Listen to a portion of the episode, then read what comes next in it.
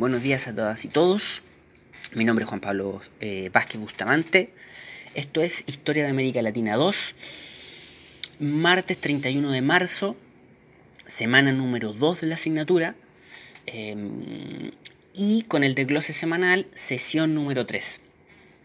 La semana anterior, nosotros estuvimos haciendo un encuadre general de la asignatura tanto en términos operativos como de contenidos, como de los propósitos de aprendizaje. Dijimos entonces la semana anterior de qué se iba a tratar la asignatura, cómo la íbamos a desarrollar, cómo nos íbamos a acomodar a este sistema de, mm, educación o de clases remotas, que no iban a ser clases online, que no iban a haber eh, actividades simultáneas donde tuviésemos que estar nosotros conectados en, en términos simultáneos, y dijimos que íbamos a dejar las innovaciones Em, de las herramientas virtuales para otra ocasión, que en este curso íbamos a hacer lo más simples y claros posible. Eh, y esta semana vamos a continuar con la dinámica en términos operativos que habíamos planteado la semana anterior. Es decir, yo voy a dejar en el aula virtual un material eh, en formato Office, eh, básicamente unos PDF que han sido construidos primero como presentaciones PPT y este material de audio que mm, idealmente em, ustedes ya deberían estar escuchando. Bueno, si están escuchando esto es porque ya lo descargaron. Y em, que se complementa con ese material de PPT o material de PDF. La bibliografía de la asignatura es un tercer tipo de material que yo también voy a estar subiendo, que para esta semana número 2 ya están los materiales dispuestos en el, en el aula virtual.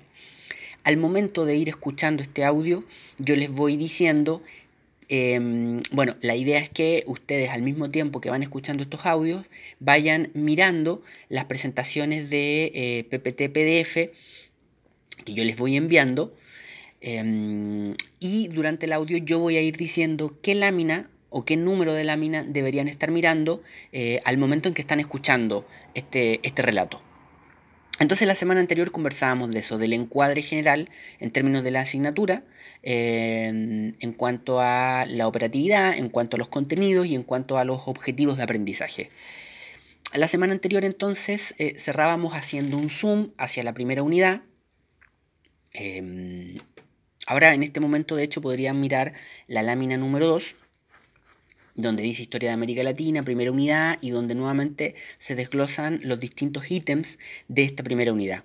Habíamos entonces la semana anterior eh, finalizado nuestra, nuestras entregas, nuestra conversación, eh, haciendo un zoom en la primera unidad, diciendo que esta se llama la época oligárquica en América Latina, los orígenes de la hegemonía de Estados Unidos, y que teníamos algunos ítems como la integración de América Latina en el mercado mundial, el orden oligárquico en América Latina, Argentina y Chile bajo el Estado oligárquico, Estados Unidos de la frontera del oeste a la guerra hispano-cubana norteamericana, Estados Unidos como potencia hemisférica e, y el impacto de la Primera Guerra Mundial sobre el continente. Entonces nuestra primera unidad se dividía o nos proponía esos seis eh, ítems o esos seis tópicos dentro de la primera unidad. Así que em, vámonos todos juntos a la lámina número 3, por favor vamos a hacer, eh, vamos a entrar, efectivamente vamos a aceptar la invitación y vamos a entrar a esta primera unidad desde el día de hoy, desde esta presentación. Primera unidad, la época oligárquica en América Latina, los orígenes de la hegemonía de Estados Unidos. Esta, esta mañana o este día o en esta presentación, en esta sesión número 3, entonces vamos a entrar en eh, la primera unidad de la asignatura, y em, vámonos por favor a la lámina número 4. En la lámina número 4, ustedes van a encontrar, em, hay un, título hacia eh, la derecha de ustedes que dice para el partido del día de hoy. Con eso me refiero a los objetivos, los propósitos de esta sesión. ¿Qué nos esperamos para esta sesión? Entonces los objetivos de esta sesión serían o son caracterizar el orden oligárquico en América Latina en la segunda mitad del siglo XIX e inicios del siglo XX, identificar el contexto histórico y el modo bajo el cual América Latina se integra en los mercados mundiales a mediados del siglo XIX, y reconocer debates académicos y o teóricos en torno a algunos de los principales hitos y problemáticas de la historia de América Latina en el contexto del orden oligárquico. La idea es que en esta presentación rondemos estos tres propósitos. La idea es avanzar a, estos tres objetivos de, aprendizaje o de enseñanza. El más general, evidentemente, es el primero, eh, y en torno a eso nos movemos. La idea de esta mañana y la idea de esta sesión es que, insisto, logremos em, caracterizar el orden oligárquico en América Latina en la segunda mitad del siglo XIX e inicios del siglo XX. La semana anterior, la semana 1, se trató de una semana de ponerse de acuerdo en términos de cómo y en términos de qué íbamos a discutir en esta larga discusión que vamos a tener desde marzo a julio entre ustedes y yo. Em, y hoy, entonces, y en esta presentación, vamos a hacer una caracterización general del orden oligárquico en América Latina en la segunda mitad del siglo XIX e inicios del siglo XX. O sea, ¿de qué se trata ese orden oligárquico? No vamos a particularizar mucho, no vamos a hacer un enfoque muy específico en determinadas problemáticas puntuales, sino que, como dice este objetivo número uno, vamos a intentar hacer una caracterización general, entender en términos generales ¿De qué se trata ese orden oligárquico en América Latina en la segunda mitad del siglo XIX e inicios del XX? Y desde la próxima semana, perdón, desde mañana, desde la segunda, desde la cuarta sesión, intentamos hacer eh, algunas especificaciones más particulares o mirar algunos tópicos más en particular, pero por ahora intentemos establecer esta caracterización general, este marco general para entender de qué se trata eso del orden oligárquico. Precisamente en términos de contenidos, eso lo anterior en términos de objetivos, en términos de contenidos, que vamos a conversar ahorita, el orden oligárquico en América Latina. Eso es lo que, lo que vamos a, conversar. Y para poder conversar, para poder, eh, digamos, tener esta, este, esta, esta caracterización general que les planteo, plantémonos algunas preguntas. Vámonos a la lámina eh, número 6, por favor.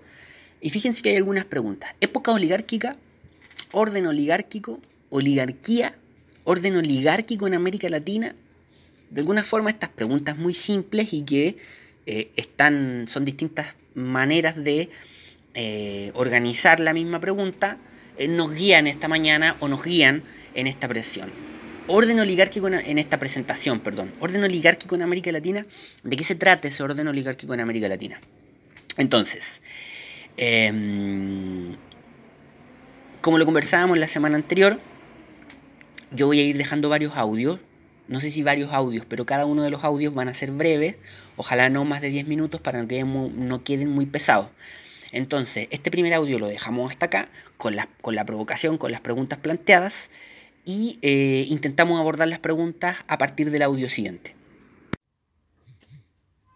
Sigamos adelante entonces con el audio número 2. Cerrábamos el audio anterior en la lámina número 6 que planteaba algunas preguntas. Decía época oligárquica, orden oligárquico, oligarquía, orden oligárquico en América Latina, más o menos como em, provocaciones, preguntas para guiar la presentación y la conversación del día de hoy. Em, entonces partamos por, em, partamos por el principio, partamos por, por establecer una suerte como de piso de orden conceptual desde el inicio. Vámonos a la lámina número 7, que es la lámina que la semana anterior cerraba la presentación del, del día, la última presentación de la semana anterior, y que se planteaba como una especie de spoiler. Oligarquía, orden oligárquico, bueno, si vamos a discutir del orden oligárquico en América Latina, eh, bueno, ¿qué sería esto del orden oligárquico? ¿Qué es la oligarquía? ¿Qué es el orden oligárquico? Y acá pidámosle un poquito de ayuda a unos historiadores argentinos, Ansaldi y a Giordano, quienes nos planteaban que el modo oligárquico de ejercer el poder se fundó básicamente en la dominación sobre la mayoría, sin dejar de ser hegemónico sobre una minoría la mayoría sujeta a dominación estaba constituida por las clases populares, campesinos, trabajadores artesanos y por facciones o sectores de la burguesía partidarios del ejercicio democrático del poder. Ahí hay una aproximación conceptual, una suerte de definición en términos de em, de, qué sería esto del modo oligárquico. ¿No? Cuando hablamos de un orden oligárquico, cuando hablamos del orden oligárquico en América Latina, ¿de qué se trata ese orden oligárquico? Bueno, de que eh, se trata en realidad de un modo de ejercer el poder, de una forma de relacionamiento del poder, donde una em, minoría pequeña ejerce su dominación o subordina a una base mayoritaria, siendo hegemónico sobre ella. Esa mayoría em, sujeta a dominación, quienes están, quienes son objetos de la dominación de aquella minoría, em, eh, digamos, están constituidos por los sectores, por las clases populares, como los campesinos, los trabajadores y los artesanos, e inclusive, nos dicen en Saldi y Giordano, por facciones de la misma burguesía, pero que son propensas a un orden más democrático, que de alguna forma no están de acuerdo con ese orden oligárquico y también son, digamos, subalternizados por esa, por esa minoría eh, oligárquica.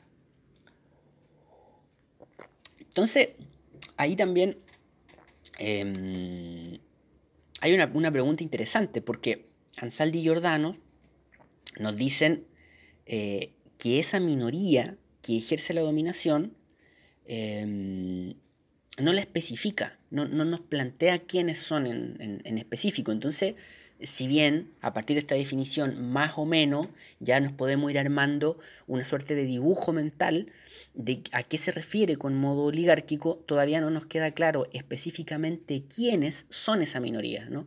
quiénes son esos grupos que controlan a esa otra, a esa otra mayoría. Pero bueno, ahí tenemos una suerte de, de aproximación conceptual, eh, de definición, si se quiere, en términos más escuelísticos, pero de, aproximación conceptual. Em, bueno, aquí evidentemente uno se podría hacer preguntas en términos de qué orden de la realidad que nosotros conocemos se parece a esto. Yo, creo, que, tenemos varios ejemplos eh, en términos de cómo... que tenemos varios ejemplos en términos de realidades de sociedades que funcionan de esta manera que nos dicen Ansaldi y Giordano, eh, y varios ejemplos, no precisamente en el pasado. Pero, mm, pero bueno, ahí habría que empezar a revisar y habría que empezar a buscar. Vámonos por favor a la lámina número 8 y em, sigámonos haciendo la misma pregunta. Bueno, orden oligárquico, ¿qué es este orden oligárquico? Y sigámonos aproximando a América Latina. Entonces hagamos una, una recojamos lo planteado por, por Ansaldi y Giordano Em, y acá en la, número, en la, lámina número 8, si ustedes se fijan, ahí en, tres breves líneas ah, se recoge la definición de una forma muy, muy sintética, muy resumida, y plantea que el orden oligárquico es una forma de dominación política en donde el poder está concentrado y hegemonizado, y hegemonizado por una estrecha elite que subordina a una base social mayoritaria, un pequeño grupo de la población eh, subordina a una base social mayoritaria. Entonces, aquí hay una, una, una, digamos, una primera conclusión o una, o una observación importante a la cual se puede llegar por conclusión. ¿Qué no es ese orden oligárquico?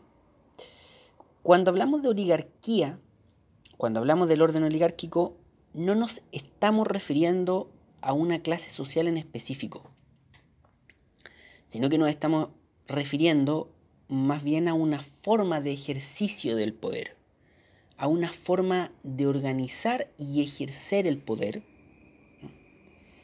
en donde una estrecha élite, una pequeña élite, concentra el poder, tiene el poder, domina, concentra las relaciones políticas, las relaciones de poder y subordina a una base social mayoritaria. Y esa estrecha elite está compuesta por, o, podría estar compuesta por, eh, distintos grupos. No, por una clase social en específico o no eh, por un sector en específico, sino que por em, diferentes, eh, digamos, por una oligarquía eh, compuesta eh, por distintas formas de oligarquía, por decirlo de alguna manera, o por distintos tipos de clase social, no de clase social, sino que de, de, élite o de oligarquía. Por ejemplo, si vamos a pensar en América Latina, si vamos a pensar en América Latina, esto haciendo un, haciendo un, eh, adelantándonos un poquito, si vamos a pensar en América Latina, pensemos en el siglo XIX, pensemos en esa América Latina tradicional. ¿Qué sector de la sociedad concentra el poder en América Latina? Una América Latina heredera del orden colonial. ¿Qué sector de la sociedad controla el poder? Hay una, una, una, una pregunta interesante. ¿Cómo está compuesta esa estrecha élite en América Latina? Lo dejo, ¿no? Se lo, lo, planteo. Si estuviésemos en una clase presencial tendríamos que empezar a discutir, ¿no? Tendríamos que empezar a dar ejemplos. Siglo XIX, ¿Cómo podría estar compuesta la, esa estrecha eh, élite? ¿Quiénes dominan la sociedad? ¿Quiénes controlan la sociedad? ¿Quiénes ejercen la dominación en las relaciones políticas? Podríamos hacer un salto temporal. Hoy día, ¿quiénes son? ¿Cómo podríamos caracterizar a esa estrecha élite que controla la, la sociedad? Bueno, sigamos adelante. Sigamos en esta misma lámina número 8 sigamos esta misma lámina número 8 y tratemos de responder a esta pregunta de cómo está compuesta esta estrecha elite, quiénes son los que componen esta estrecha elite.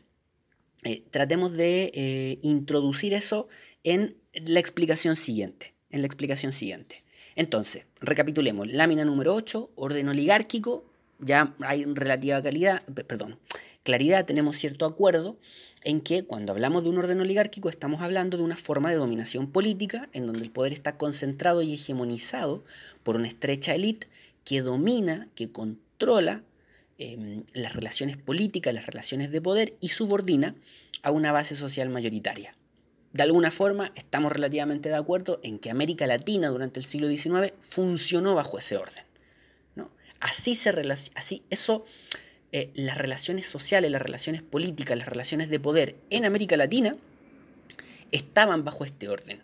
De esa manera se organizaba América Latina, de esa manera América Latina estaba social y políticamente construida durante el, el siglo XIX.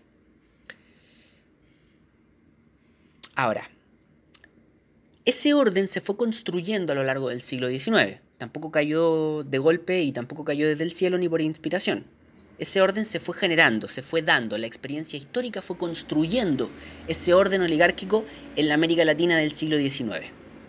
Nosotros vamos a hablar o vamos a intentar organizar el siglo XIX para entender la evolución de este orden oligárquico en tres etapas.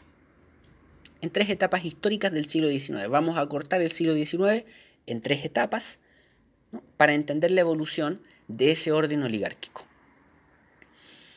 Y eso lo vamos a hacer en el siguiente audio porque ya vamos llegando a los 10 minutos. Dejamos este audio hasta acá y continuamos en el audio siguiente. Equipo, sigamos adelante entonces con el audio número 3. Estábamos entonces en la lámina número 8.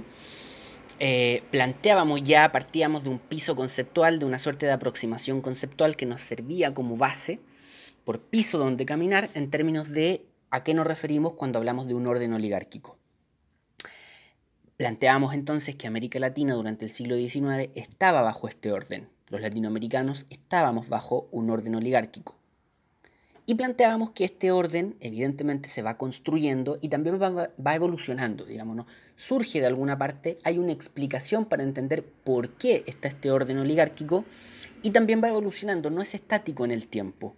No es lo mismo en determinada década, por ejemplo la década de los 30, que en la década del 90 eh, o en la década del 80 del siglo XIX. Va evolucionando, va cambiando.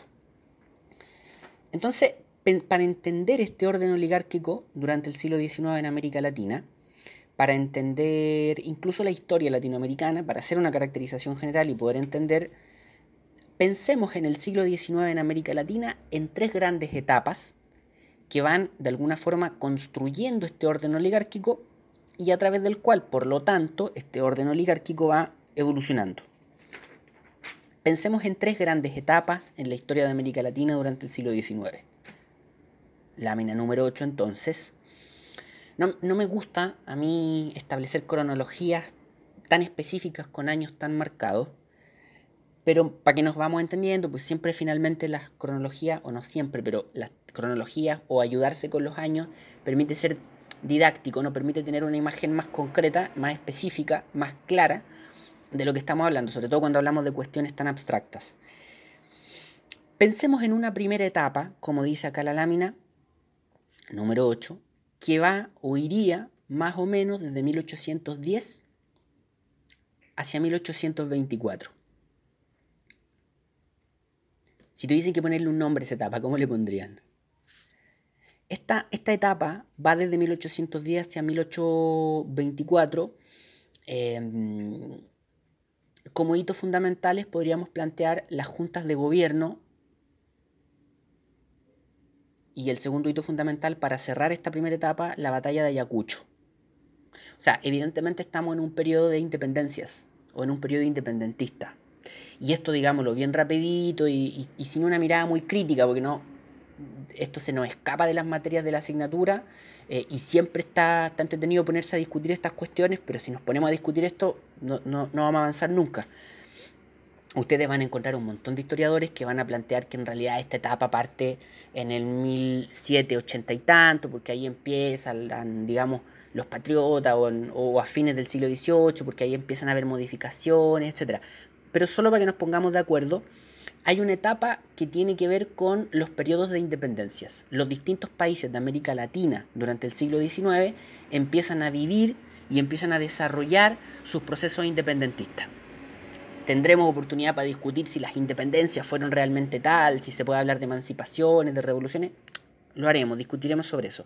Por ahora solo que nos sirva para entender que aquí hay una primera etapa, ¿no? o, o para establecer que acá hay una primera etapa, más o menos, de 1810 a 1824, desde el proceso de las juntas de gobiernos hasta la batalla de Ayacucho, es un periodo donde los diferentes países latinoamericanos, los, diferentes pueblos o lo que después van a ser los estados latinoamericanos, eh, empiezan a vivir sus procesos de independencias. Insisto, a través de las juntas de gobierno y posteriormente ya a través de batallas, de procesos más, más concretos, más específicos, más en la realidad.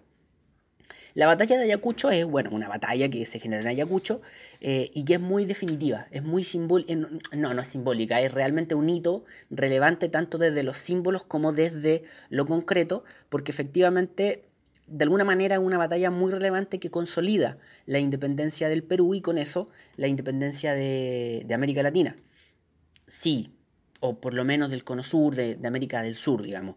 Sí, yo sé que Todavía hay una situación pendiente en Chiloé con los españoles. Yo sé que varias décadas después van a llegar nuevamente flotas españolas que van a intentar una suerte de, recuperación de algunos puertos de, América del Sur. De hecho, invaden Valparaíso. Pero en líneas gruesas y en términos más reales, efectivamente, la batalla de Ayacucho de 1824 es un hito que nos permite decir que las independencias, en tanto em, de España, digamos, la independencia de España, sacar a los españoles de acá, eh, se consolida. Entonces esa primera etapa va eh, eh, de 1810 a 1824 y tiene que ver con el proceso de las independencias. Una segunda etapa va entre 1825 y 1850 más o menos.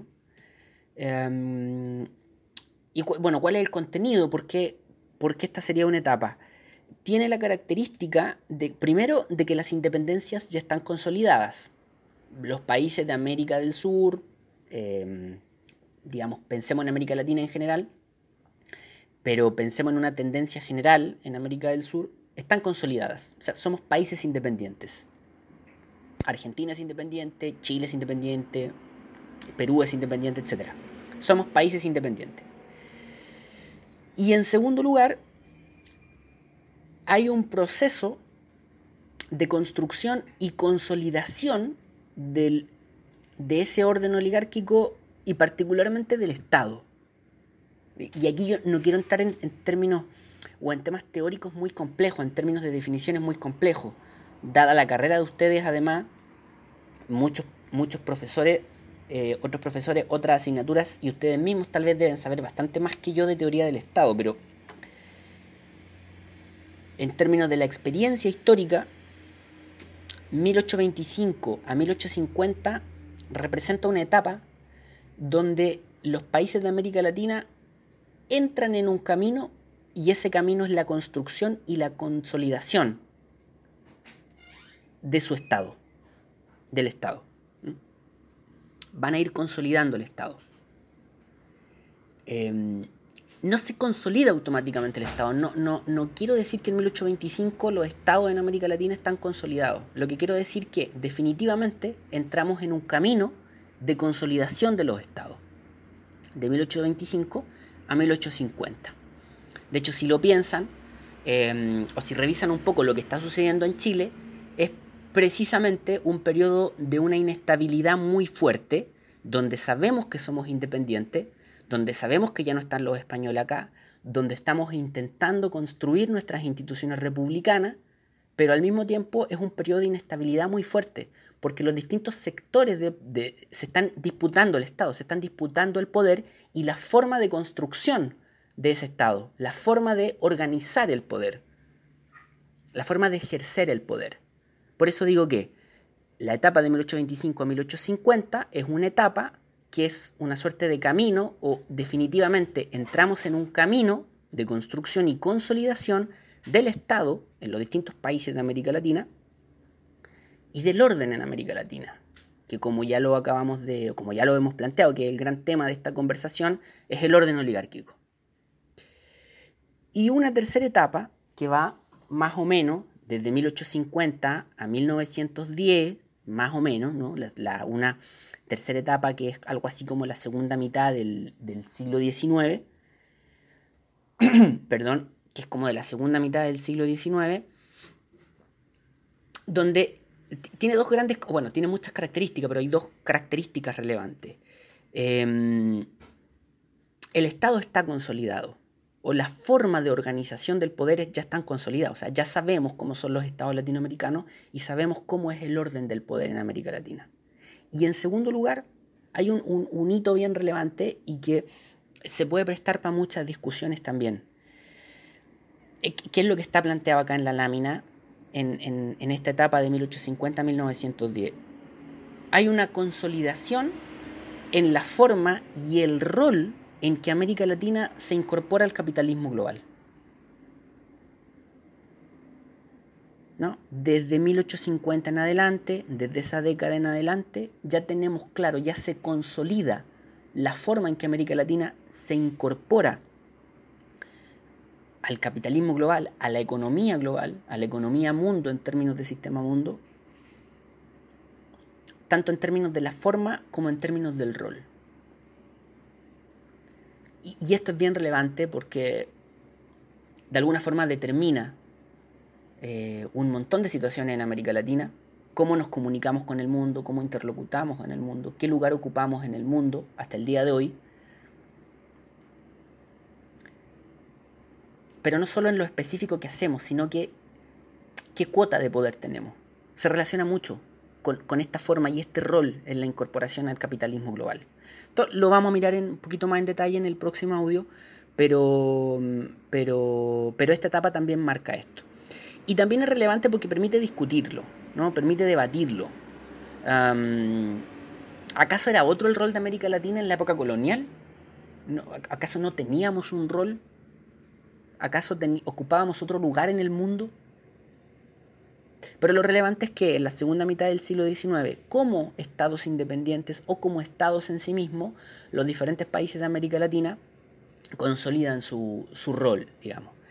En el caso de Chile, voy a seguir poniendo el ejemplo de Chile, eh, 1850, esa década es bien relevante en términos económicos porque significa, por ejemplo, una suerte de auge en la exportación de trigo a determinados eh, a los mercados mundiales, pero a determinados hitos, a determinados puertos de entrada, que son particularmente eh, lugares donde se ha generado este fenómeno psicosocial, psicosocial económico de la fiebre del oro. En esa década Chile se transforma en un gran exportador de trigo hacia California.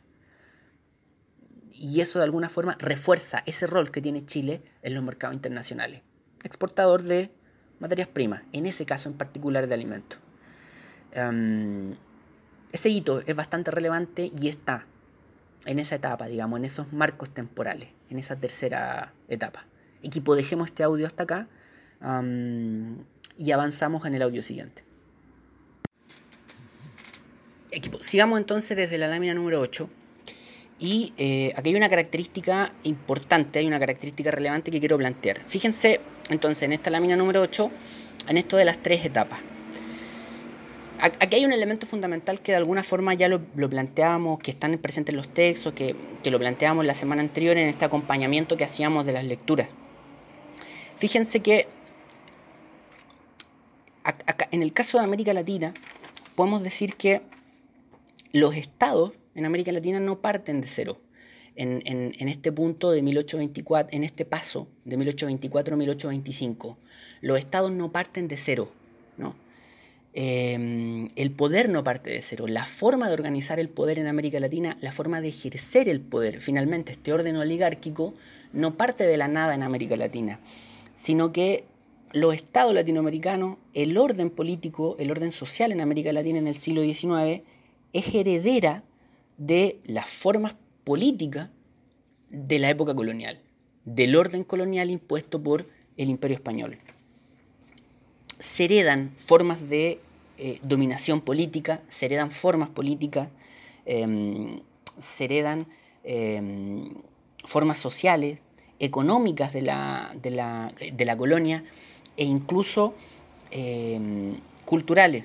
¿No? Hay, hay, una, herencia que viene de la época colonial. Es por eso que en el texto de Williamson se juega un poco con, em, o no se juega, sino que derechamente se plantea eh, la idea de cómo, eh, si bien efectivamente se saca el imperio español, efectivamente se termina la colonia y se empiezan a construir instituciones republicanas o se intentan, se intentan construir instituciones eh, republicanas, de alguna forma el antiguo orden se mantiene. De alguna forma los grupos de poder o, de alguna forma eh, las maneras de organización de, de, organizar y de organización del poder se van manteniendo. ¿no? Eh, incluso podríamos decir que hay bases sociales que se van manteniendo. Entonces, ese es un rol importante o, es un elemento, una característica relevante que el Estado latinoamericano en el siglo XIX, los estados ya independientes, estas nuevas institucionalidades republicanas, van a heredar una serie de lógicas, de patrones, de elementos que vienen del régimen y que vienen del orden colonial anterior. Eh, pasemos a eh, mm, la, la, lámina siguiente. Pasemos a la lámina número 9. Em, tratemos de ir llegando al, cierre de la sesión de, hoy. Y planteemos entonces, para ir recapitulando, algunas, algunos eh, elementos generales eh, o algunas características relevantes de América Latina durante el, siglo XIX.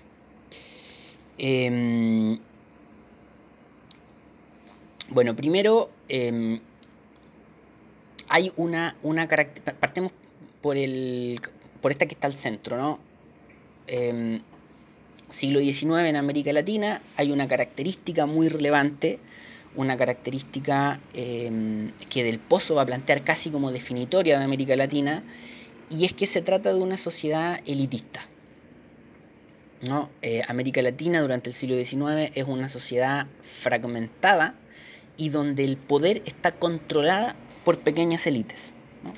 Aquello en términos del ejercicio del poder y en términos sociales toma expresión racial, étnica, de género, y, podríamos seguir. Racial y étnicamente eh, se nota mucho, se nota bastante una sociedad fragmentada y donde el poder está controlado por eh, pequeñas élites, pequeños grupos. Y esto nos permite em, y esto nos, nos, permite eh, retomar algo que habíamos planteado hace unos minutos atrás y que no habíamos desarrollado. Bueno, ¿cuál es ese, ¿quiénes son esas pequeñas élites? ¿no? ¿Quiénes son esos pequeños grupos que controlan el poder en, América Latina.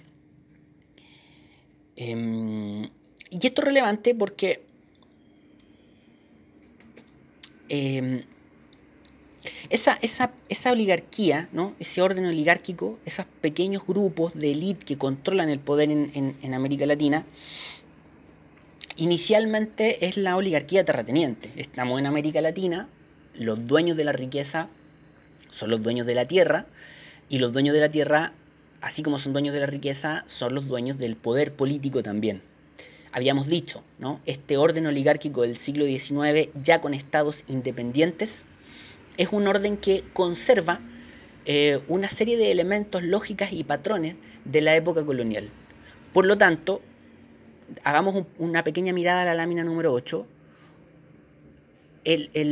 los grupos que controlan el poder en América Latina en esta primera etapa de 1810 a 1824 va a ser la oligarquía oligárquica, perdón, la oligarquía terrateniente.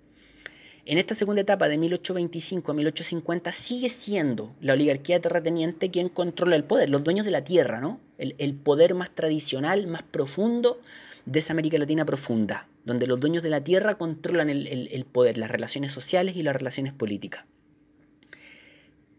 ¿No? Ahí hay una, una primera respuesta. Pero también, y esto hay que entenderlo, con el correr del siglo XIX, eso se va a ir relativizando, ¿no? Eso se va a ir complejizando. Y la oligarquía terrateniente va a tener que empezar a organizar el poder de forma de compartirlo, establecer ciertas cuotas de poder. Porque así como partimos el siglo XIX con em, una oligarquía terrateniente predominantemente mayoritaria en el ejercicio del poder, a lo largo del siglo XIX van a ir surgiendo otros sectores. Eh, por ejemplo, en el caso, o en los distintos casos de América Latina en realidad, van a ir generándose fenómenos como la, como la inmigración, o van a ir generándose fenómenos que, por ejemplo, en Valparaíso va a ser muy clarito cómo va a empezar a generarse una suerte de cultura inglesa en Valparaíso. Y eso implica que surgen nuevos grupos de élite, ¿no? Que hay, en, en, en lenguaje en medios clásicos hay ciertas disputas interburguesas, por ejemplo. Entonces empieza a surgir una burguesía financiera y así como en, la medida en que surgen los bancos, esto clásico de la historia escuelística, que empiezan a, explicarle cuando surgen los primeros bancos, etc. Bueno, ahí hay una cuestión de fondo también. En la medida en que surgen los bancos, también va fortaleciéndose un sector de la economía, ciertas élites ligadas a los bancos. Entonces va surgiendo y se va evolucionando, se va desarrollando una burguesía financiera. Y también hay grupos que empiezan a explorar la situación de las minas, por ejemplo, y empiezan a explotar las minas de plata en algunos lugares de Chile. Entonces hay una burguesía minera o hay sectores ligados a la minería que también empiezan a emerger. Por lo tanto, lo que quiero decir es que desde esta etapa, del 1825 eh, en adelante, eh, en la medida en que va avanzando el siglo XIX, eh, la forma de composición de esa oligarquía empieza a complejizarse. O sea, la, perdón, la composición de esa oligarquía empieza a complejizarse y distintos grupos empiezan a disputar, a compartir y a disputarse el poder de alguna manera. ¿no? El poder se complejiza, ya no es solo un sector o ya no es solo un grupo más bien compacto o, con mucha claridad quienes eh, ejercen ese poder, sino que van a ser eh, diferentes grupos. Ahí hay una, característica relevante. Entonces partimos del siglo XIX con una oligarquía terrateniente muy clarita controlando las relaciones de poder eh, y en la medida en que va avanzando el siglo XIX eso se va complejizando y empiezan también a participar de, esta, de este poder eh, distintos sectores. Em, esta, forma, bueno, ahí tenemos una, característica relevante y también eh, tenemos otra característica relevante que emerge o que se articula con esta, con esta composición de, las élites. Y es que los distintos estados latinoamericanos, los distintos países latinoamericanos, el caso chileno es uno bien clarito, se van a organizar políticamente, bueno, hay una serie de formaciones políticas, después podemos ir discutiendo de ello, pero también muchos países latinoamericanos van a tener un eje en sus organizaciones políticas o en sus sistemas políticos, que es una suerte de eje binario liberal-conservador. Eh, Chile lo va a tener muy fuerte, ¿no? Va a estar organizado políticamente a partir de un gran partido liberal, que es heredero de la tradición pipiola, y un gran partido conservador, que es heredero de la tradición pelucona. Y eso se va a ir repitiendo en los distintos países de América Latina. Por cierto, que con el correr del siglo XIX eso se va a ir complejizando, van a ir surgiendo otros, otros partidos, otras organizaciones políticas, los distintos sectores sociales van a ir convirtiéndose en actores políticos también, entonces van a ir surgiendo diferentes formaciones. Pero esa sociedad elitista, esa, esa, esa sociedad cuyo poder está organizado en, en pequeñas élites, toma expresión en esa estructura política binaria de un partido liberal y un partido conservador, controlado por distintas facciones de la élite. los sectores más conservadores de la élite con su partido conservador y los sectores más liberales ideológicamente o valóricamente, por decirlo de alguna manera, de la élite controlando los distintos partidos liberales. Entonces, bueno, hay una característica muy relevante de América Latina en el siglo XIX, una sociedad elitista, donde el poder está controlado por pequeñas élites. Em, no hay que ser muy crítico para llegar a esa conclusión, no se necesita hacerlo. América Latina es así y fue construida en el siglo XIX así. Esta gran característica evidentemente tiene su correlato profundo en la forma en que está compuesto el Estado. Ahí hay todo un debate, una discusión si se puede hablar de Estado oligárquico o no, si es conceptualmente correcto o no. El punto es que el Estado está cooptado, la institucionalidad del Estado está cooptado por este orden oligárquico, por estas pequeñas élites. Son estas pequeñas élites las que disponen de la institucionalidad estatal y del poder del Estado. Ahora, este Estado, además, y aquí hay una, una suerte de paradoja en el caso latinoamericano, este Estado además es una suerte de Estado liberal, controlado bajo un orden oligárquico, pero al mismo tiempo liberal. Y liberal, no en el sentido profundo del, concepto, sino que liberal porque fue construido también desde el siglo XIX bajo ciertas concepciones liberales. Por ejemplo, no es monárquico. Por ejemplo, en teoría es representativo. Hay voto censitario, vota un una pequeñísima minoría de la población, pero finalmente sería un Estado representativo. Por ejemplo, hay derecho a la propiedad privada, hay ciertos derechos individuales, hay un sistema político. O sea, en términos relativamente generales, hay una, responde a una tradición liberal. ¿no? no es monárquico, no, no, no responde al antiguo orden en términos eh, formales. Cuando hacemos el análisis profundo, vamos a decir, no, se heredan una serie de características del antiguo orden, del antiguo régimen. Pero en términos formales, en términos institucionales, funciona bajo ciertas lógicas de un Estado liberal, pese a estar, como ya dijimos, controlado por un orden oligárquico. Una característica también muy general de este Estado, en la época del orden oligárquico, en el siglo XIX, es que es un Estado con roles económicos muy acotados con roles e-, económicos súper em, acotados, está, bien puesto el término. Ahora, esta no es una característica específica de América Latina, sino que tiene que ver con dos situaciones. La debilidad del Estado, ¿no? el, ser una institucionalidad débil y naciente aún, pero más relevante todavía el hecho de que el siglo XIX funciona así. ¿no? La, la, hegemonía del sistema mundial de alguna forma apunta hacia allá. Eh, el Estado eh, es un siglo muy liberal desde el punto de vista económico y el Estado tiene pocos roles en la economía. Van a haber algunos lugares del mundo, entre ellos Alemania, donde el Estado va a tener roles más, más relevantes, pero en términos globales el Estado tiene roles acotados y en lugares como América Latina eso es más notorio aún. Eso como una segunda característica eh, general. Em, Y en tercer lugar, y en tercer lugar, una tercera característica eh, de América Latina en el siglo XIX, bajo este orden oligárquico, para ir cerrando, es que América Latina, entonces, como lo habíamos dicho, ocupa un lugar periférico en el sistema mundial, en, la economía mundial o en el capitalismo global. Ocupa un rol periférico. En esta segunda mitad del siglo XIX de alguna forma se consolida la manera en que América Latina ingresa al capitalismo global, a los mercados internacionales, en su rol periférico. En términos productivos, en términos súper concretos y materiales, se trata de em, que América Latina se incorpora como exportadores de materias primas a los mercados internacionales, como exportadores de recursos naturales para los grandes centros industriales. Le vendemos productos agrícolas, eh, recursos agrícolas, recursos mineros a los principales, em, a los centros industriales, a los mercados internacionales.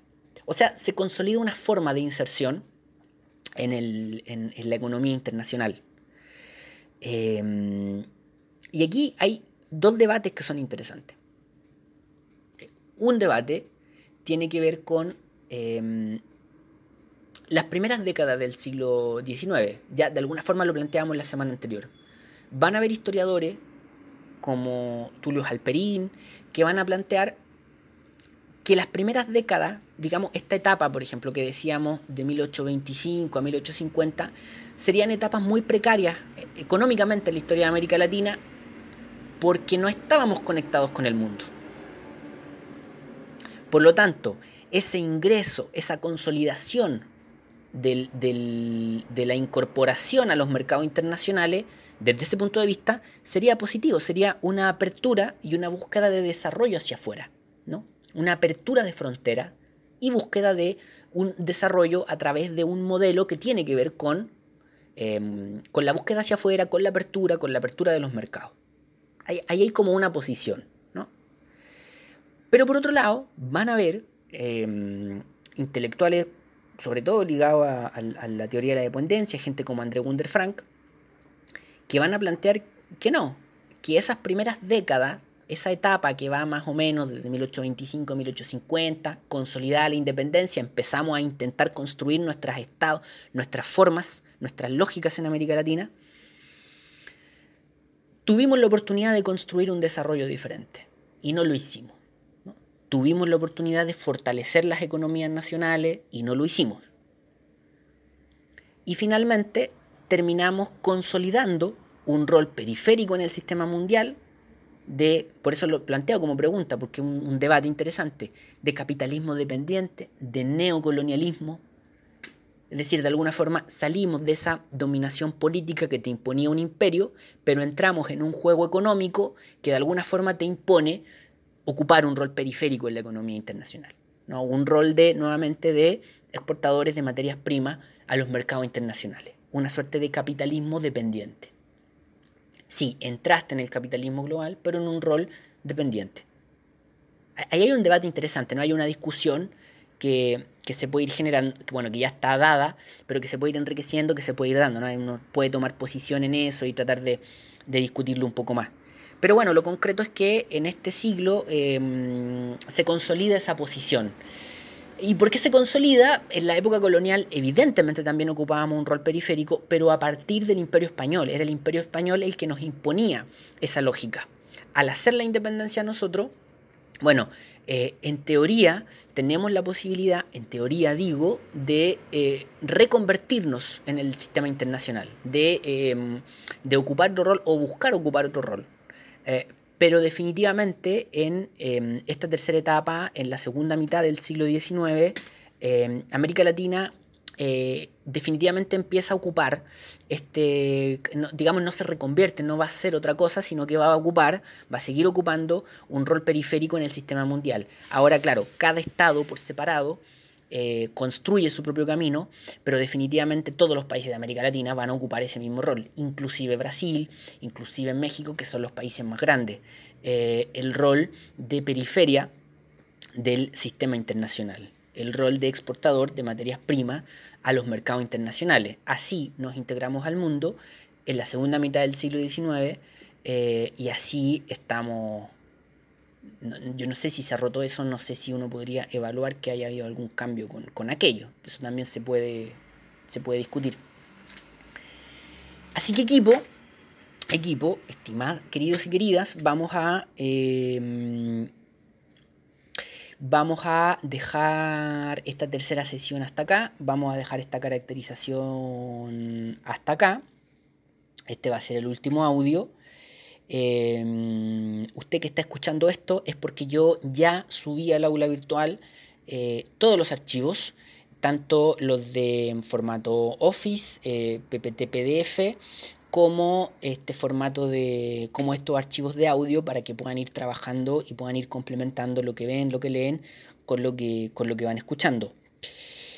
Em, yo mañana voy a volver a subir material para cerrar esta segunda semana y espero también tener algunas novedades en cuanto a eh, material que ayude a complementar, ¿no? No que modifique, no que reemplace, sino que ayude más, ¿no? El, sistema que ya nos pusimos de acuerdo que íbamos a utilizar la semana pasada, complementarlo con algunas cosas para que tengamos más posibilidades, tengamos más, digamos, más herramientas para poder trabajar. Em, voy a intentar hacer eso y también voy a subir el material em, para la semana siguiente eh, y lo que vamos a hacer la, semana siguiente. Así que mm, nada, muchas gracias por esta mañana, muchas gracias por este día, eh, muchas gracias por esta sesión. Nos estamos escuchando mañana en la mañana.